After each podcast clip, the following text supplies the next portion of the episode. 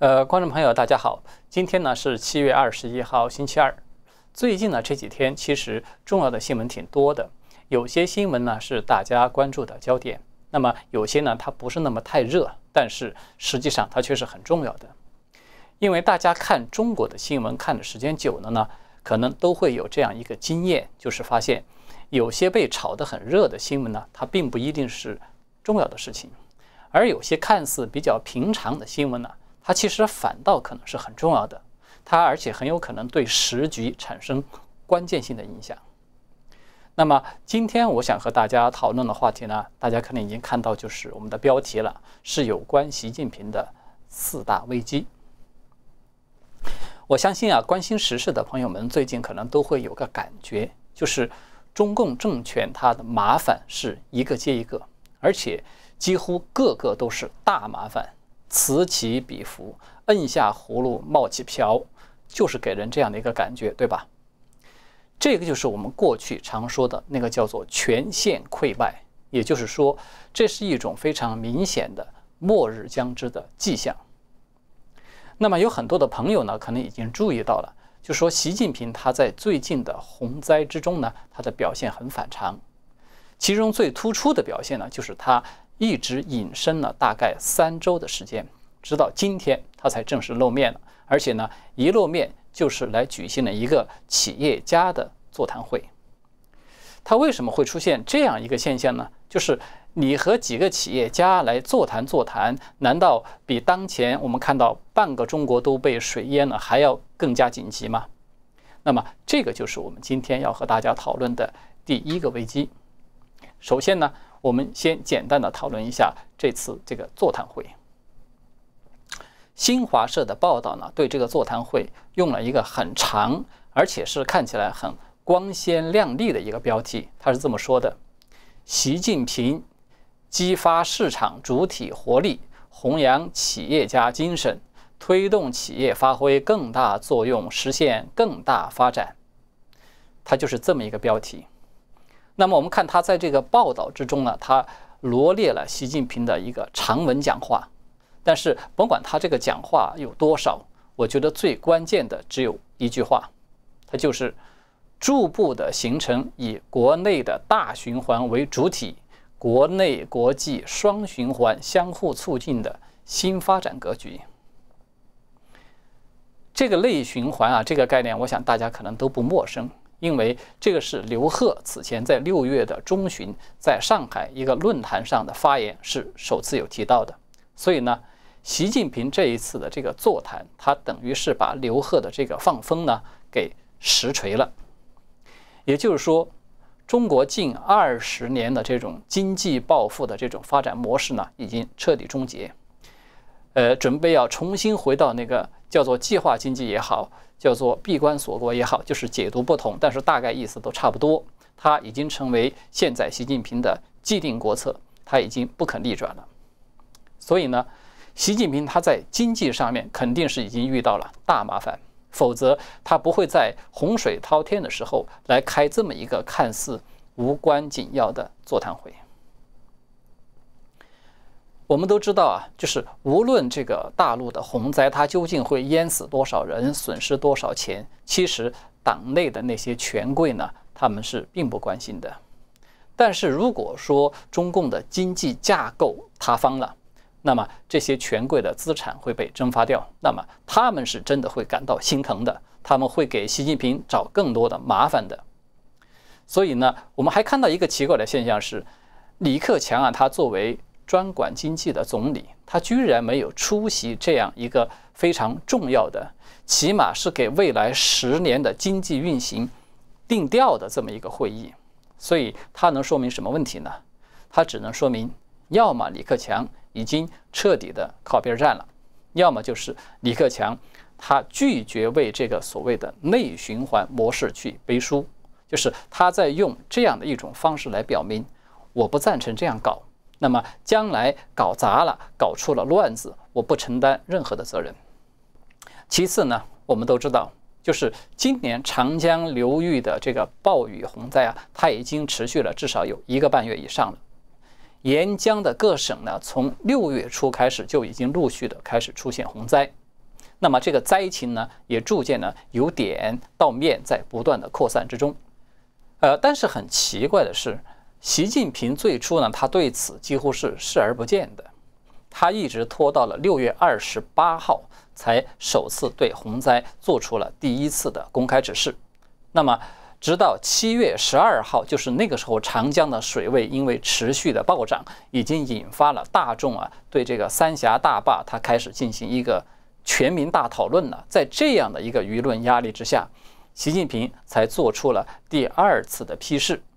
而且呢，我们还看到，习近平他从六月三十号就是主持政治局第二十一次的那个集体学习之后呢，他就再也没有露过面了，直到今天为止。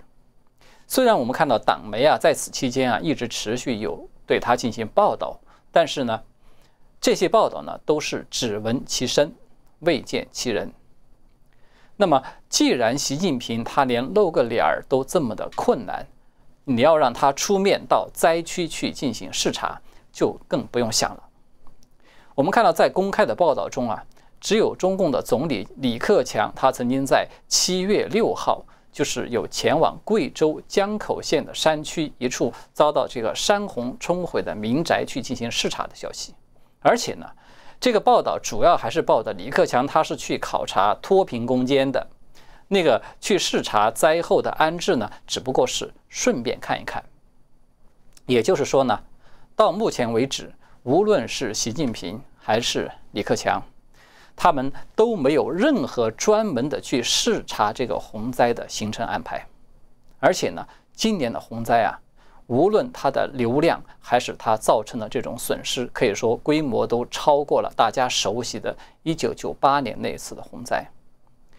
所以呢，一个令人费解的现象就出现了，就是为什么习近平他没有按照过去的惯例这么大吵一番，这个所谓的多难兴邦也好啊，或者是来一个习近平治水兵法之类的，来个这么系列的包装。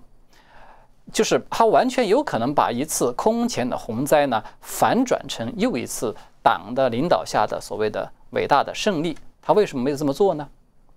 因为天灾人祸越多，它不是越能够体现习近平这个大国领袖的担当、力挽狂澜的形象吗？而且呢，这些炒作呢，我们知道它是一点不难的，因为所有的套路可以说都是现成的，早就不知道被演练过多少次了。那么我们看到现在呢，有一种说法，就是说，习近平呢，他现在出现了决策疲劳，意思是什么呢？就是说，习近平呢，他现在面临着疫情的反复，美中新冷战，国际上呢又空前的孤立，再加上香港啊、南海啊等等都一连串的问题，让习近平陷入了一种叫做执政的困难期。那么这种困难可能让他产生了逃避甚至是恐惧的心态。这种说法呢，我觉得它当然是有一定根据的。不过呢，我认为它还不能够圆满的解释习近平的这种反常的表现。刚才我们有提到了，其实大陆的洪灾呢，它基本上是隔个三五年就会来这么一次的，只不过是程度不同。那么，习近平如果他想要去视察，想要去收揽一下人心，可以说是很容易的，因为。无论是各级政府所有应对洪灾的这些措施，以及领导来视察的相关的安排等等，可以说都是现成的套路。就是说，并不需要他习近平耗费什么特别的精力去做一点指挥啊什么的。这个和武汉那个疫情爆发是不同的。那个疫情的大爆发呢，它是从来没有过的。就是当年的 SARS，哪怕是当年的 SARS，它都是没法比的，是没有先例的。所以呢，对习近平的隐身的这种反常的低调，我觉得有一个更加合理的解释是，他有不得已的理由，他没办法离开北京，起码他在这段时间之内，他不方便离开。我们这么说有什么根据吗？我觉得至少有两个现象可以支持这个说法。第一个呢，就是我们看到李克强他也没有出去。进行一次专门的洪灾的这个视察。按理说呢，如果习近平他即使自己有什么苦衷，就是他不方便外出，那么李克强作为总理，救灾呢是他的分内之事，他去灾区考察呢可以说是顺理成章的事情。但是我们看到的一个实际情况是，李克强在贵州啊，他去打擦边球，视察了一下灾后的情况，而且呢还出现了一个小插曲，就是他不慎的绊倒了，然后踩了两脚的稀泥。这样的一个上好的展现党的领导人亲民的形象，是吧？与民众同甘共苦的这样的一个素材，居然官媒没有报道，而且呢，还甚至传出这样的风声，说是以后都不能够再宣传李克强了。这个说明了什么呢？它只能说明，习近平对李克强呢，他可以说已经戒备到了一种锱铢必较、严防死守的这样的一种程度，而且呢。这种现象，它反过来在相当的程度上证明了此前啊，就是党内有这样的传闻，说有人意图发起一场政变换人，就是这个传闻，而且换人的对象呢，很可能就是李克强。呃，另外一个证据呢，就是几天前啊，就是那个超级白手套肖建华以及他下属的明天系开始发难了，在银保监会和证监会宣布要接管其。九家金融机构的时候呢，这个明天系突然发表了一份声明，对接管提出三大质疑，而且呢，宣布他们将要实名举报背后的权钱交易。其实我们都知道，在中共体制之下有权钱交易的现象，这是一点都不奇怪的事情。但是呢，在去年五月的时候，明天系在他的名下有最重要的一个资产之一的，叫做包商银行，其实就已经被监管机构宣布接管了。但是当时的明天系没有说一句话，所以我们现在看到明天系突然的发难，形同一种造反的这种行为，它显然是有一个更深更大的背景在里面。要知道，肖建华这个超级白手套，它的业务范围可以说是牵涉的非常广的。它至少牵涉到了六大高层的家族，其中有五个都是常委级别，甚至其中还包括了习近平的亲属。也就是说，他如果说真的要举报的话，他的猛料可以说是要多少有多少。所以呢，对习近平来说，国内在这个政经领域的这种危机已经有了合并发作的迹象。那么最近呢，我们看到他把刚刚上任才半年的首都卫戍区的司令又换了人，同时呢，他还在那个《求是》杂志发文章，反复的强调党要领导一切呀等等。我们都可以看到，这是他对自己的权力地位已经出现了巨大的恐惧和担忧的迹象。那么，习近平面临的第二大危机是什么呢？就是美国现在。组合拳式的这种高强度的施压，而且呢，矛头是直指他本人的。大家可能已经看到了，就是美国最近这一周来啊，对北京施加的这种压力强度之大，这种策略配合之系统，可以说是史无前例的。那么这一轮高强度施压的最主要的表现呢，就是川普的那些主要的阁员在接力的方式发表了重磅演讲。可能有朋友会觉得，就说美国从彭斯那个时候发表新冷战的演说开始，到现在这种嘴炮啊，已经打了很多了，但是似乎没有看到太多重量级的制裁行动的出台呀。但是其实今天我们看到这一系列的演讲啊，它的性质与之前是完全不同的。我们套用班农昨天接受采访的时候他的话来说。就是说，现在美国的国安顾问奥布莱恩、FBI 的那个局长克里斯托弗，还有就是司法部长巴尔，再加上国务卿蓬佩奥，他们四个人堪称是四骑士。也就是说，他们的演讲对中共这种意识形态论述的这种深度，甚至可以用革命性来形容。这一点恰恰是中共最恐惧的。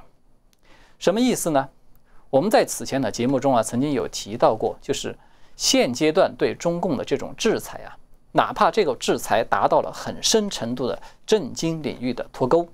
它其实都很难迅速的置中共于死地。那么对中共来说，它哪怕回到六四之后被制裁的那种程度，甚至它回到毛泽东时代那种全面和西方脱钩的那个程度，中国。要真正的变成一个大号的朝鲜了。那么，在这样的一种情况下，中共其实他都觉得自己是完全有能力可以维护住他们的权利不被剥夺的。也就是说，中共认为啊，这种单纯的政经制裁，那么它可能会让日子很难过，但是呢，它不一定能够致命。我们都知道，如果美国它真的是由民主党能够执政了，它同样会对中共采取一些制裁措施。但是呢，如果说美国整体的精英阶层对中共的这种意识形态的危害，它没有深入骨髓的这种了解的话，那么无论什么样的制裁，它都是难以持久的。当初啊，中共能够摆脱六四之后的那种短期的困境，并且呢，依然能够骗过西方，获得大量的资金，可以说就是一个典型的例子。这个呢，也是习近平等人始终那么有底气的原因所在。但是呢，如果说美国社会的精英阶层他们对中共的本质有了一个真正的清醒而且透彻的认识，那就完全不一样了，因为他们会把解体中共呢作为他们的头号目标，而且呢会把相关的措施呢法律化、国策化。换句话说。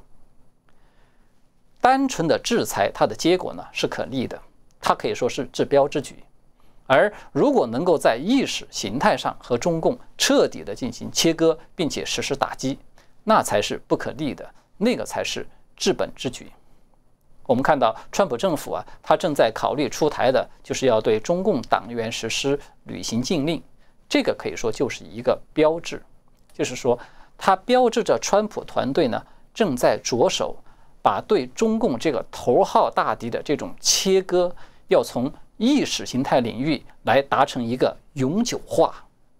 就是这个目标，它要是一旦达成了，那么无论美国换了哪个党来执政，无论换了谁来做总统，那么相关的这种基本国策，它都不至于有大的改变。当然，美国在行动上的体现呢，我们现在看到也有很多了。从这个国会议员有发起预防台湾被侵略法案，嗯，授权美国总统他可以出兵来保护台湾，那么再到蓬佩奥就是宣布中共在南海的大部分主权的伸索呢都是为非法。啊，再到我们朋友们都已经很关注的，就是美军这个双航母在南海的军演啊，包括指挥的飞机多次抵近广东进行侦察呀，以及美日澳三国的海军在南海进行联合军演，美印两国在印度洋又在开始进行军演等等。其实所有这些合起来，它都只说明了一件事，就是。美国已经非常认真地做好了准备，要和中共爆发一次局部的战争。而且呢，中美双方都明白一件事情：一旦双方在某个地点，哪怕只是发生一次擦枪走火，双方的关系啊，目前还能够勉强维持的那一张薄薄的纸，就将瞬间消失了。那么，美中之间就将再也没有任何的模糊地带了。那么这样的一个局面是北京当局至少在目前他们不想看到的。为什么我们看到王毅甚至连胡锡进这样的人都出来开始放软姿态呢？就是这个原因。习近平的第三大危机呢，是他和伊朗签署的秘密协议被曝光了。这个危机他完全可以说是中共自己作出来的。就是这个秘密协议呢，就是我们开头所提到的。它表面上看呢，它不是什么热门的新闻，但是呢，它造成的后果和影响对中共来说，简直就是灾难性的。这条消息啊，它最早呢是在一周以前就有美国的媒体最先曝光了，啊，就是中共和伊朗呢，他们准备签署一份长达二十五年的合作协议。它的内容呢，主要就是中共投资伊朗大概四千亿美元左右，同时呢，还和伊朗进行大量的军事啊、安全领域的合作，换取伊朗来供应中共大量的石油。由于时间的关系呢，我们没有办法一一的去展开详细的讨论，所以我们要简单一点说，就是这份协议它造成的后果大概有下面几点：第一。这份协议规定呢，中共是可以在伊朗驻军的。那么这一点毫无疑问会深度刺激到美国。要知道，中兴和华为公司就是因为和伊朗做交易，才被美国一剑封喉的，对吧？那么这个协议它只会把更多的中共精心培养的企业全部送上美国的断头台。同时呢，我们都知道，美国它可以对苏莱曼尼这样的人实施斩首，当然，他也可以对苏南曼尼的亲密合作者发起同样的打击。也就是说，中美关系没有最坏，只有更坏。第二，这个协议呢，它得罪了很多原本立场模糊、倾向于中立而又对中共有重要意义的一些战略伙伴。首当其冲的就是以色列。我们都知道，从八九六四以后呢，以色列这个国家，它基本上就是中共能够获取美国先进军事科技的唯一的中转站。那么，比如说那个中共吹嘘自主研发的第三代战机，叫做歼十的，就是这款飞机，它实际上就是以色列给的技术。而且呢，根据这份协议呢，这款飞机是很有可能会被出口给伊朗的。我们都知道啊，以色列和伊朗是数十年的死敌，他们会怎么想呢？就在这份协议曝光的当天，以色列的大报马上就发头条新闻质问政府，说我们为什么还要和中国合作呢？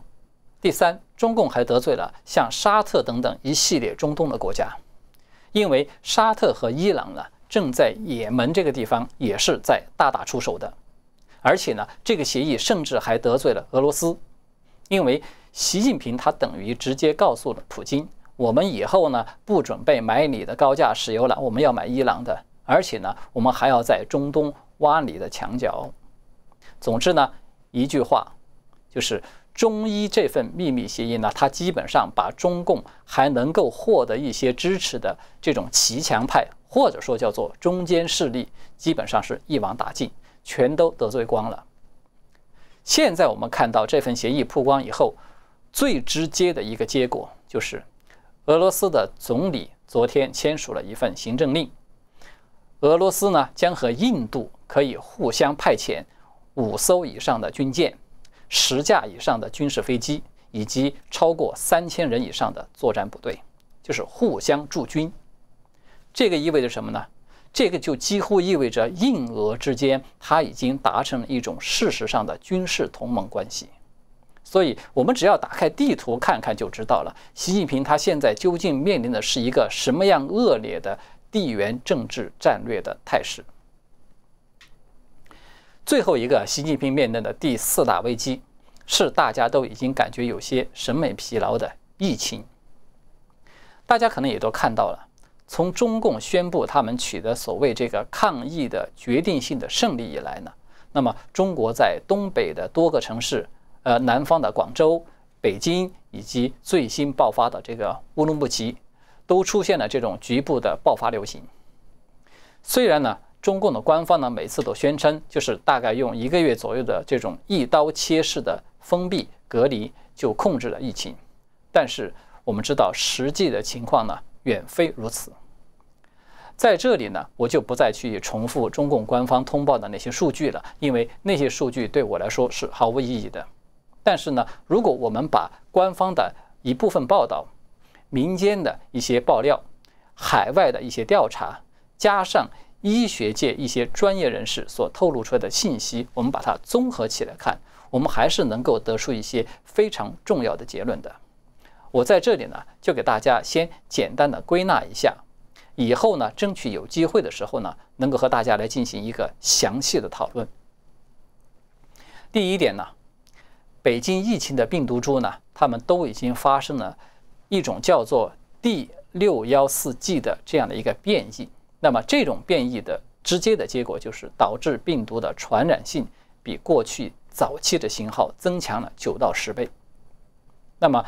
官方的说法呢，说这个病毒是来自于欧洲的早期型，但是实际上这个毒株呢，它最早在二月份就在武汉有出现了，而且在武汉解封之后，不是又进行了一次全程大检测吗？那么当时所发现的最主要的毒株。就是这一次的这个毒株。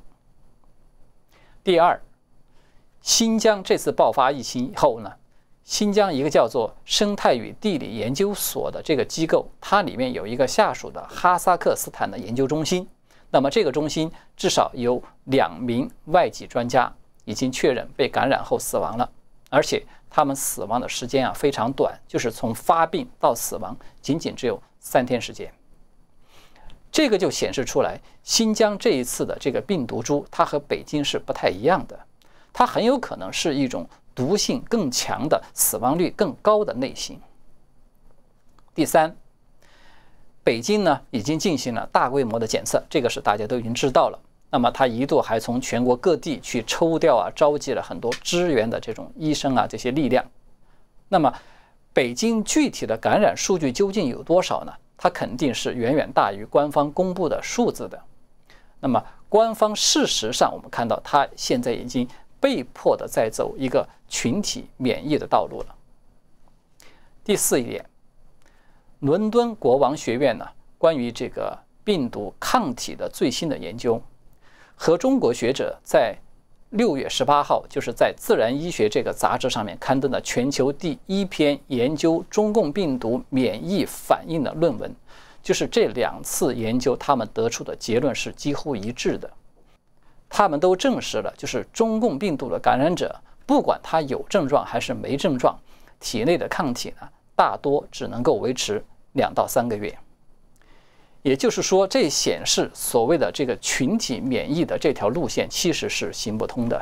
所以呢，在我看来，对习近平真正能够构成致命威胁的，恰恰是他自己宣布的已经取得所谓重大胜利的这次疫情。实际上呢，中国大陆的疫情呢，它并没有控制住。中共呢，它只是没有进行大规模的检测而已，所以在数据上你看不出来。那么我们看到欧美最近这个疫情是重新抬头，数据呢在迅速的上升，它说明什么呢？说明这个病毒现在它根本就不害怕高温。伊朗总统鲁哈尼呢日前曾经有公开的承认说，伊朗呢实际的感染数量可能已经超过两千五百万人。那么这个数字呢？超过了伊朗官方公布的数据的差不多一百倍。我们都知道啊，伊朗的这个疫情的数据造假呢，它实际上就是抄的中共的作业。所以，我们单单从这一点也可以大致的看出，中国实际的感染人数，它必定是一个非常庞大的数字。只不过呢，其中大多数的感染者目前它都处于一种轻微症状或者甚至是无症状的状态。那么，这就带来一个巨大的问题，就是说，不同的毒株之间，它们在相互作用之下呢，很可能会产生那种叫做 ADE 效应的这样的一个风险，它正在迅速的增加。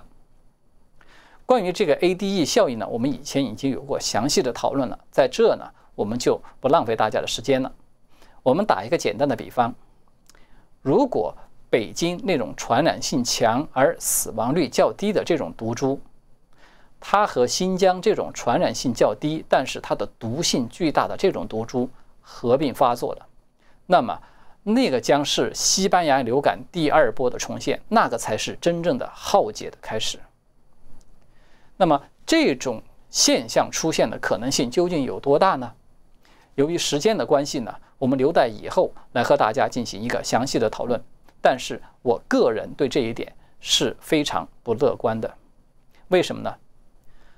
呃，最近啊，刚刚从香港逃亡到美国的那个严立梦博士，可能大家都知道了。